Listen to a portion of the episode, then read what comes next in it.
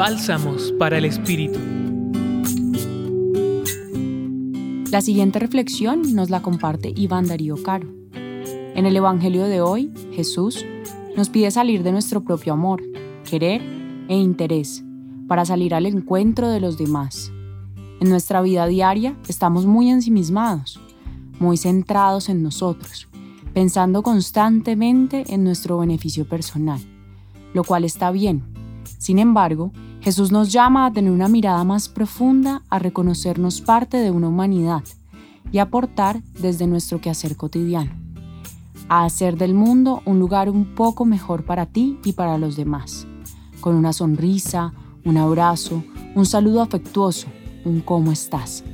Las cuales pueden transformar significativamente el día de las personas que están a tu lado.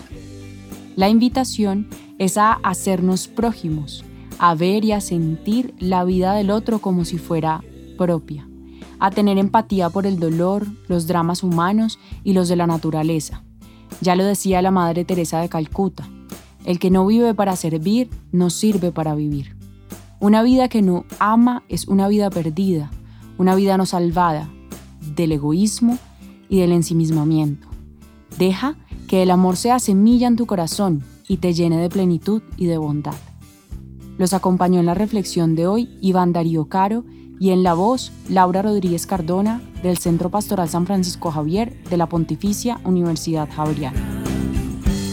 Escucha los bálsamos cada día entrando a la página web del Centro Pastoral y a javerianaestereo.com.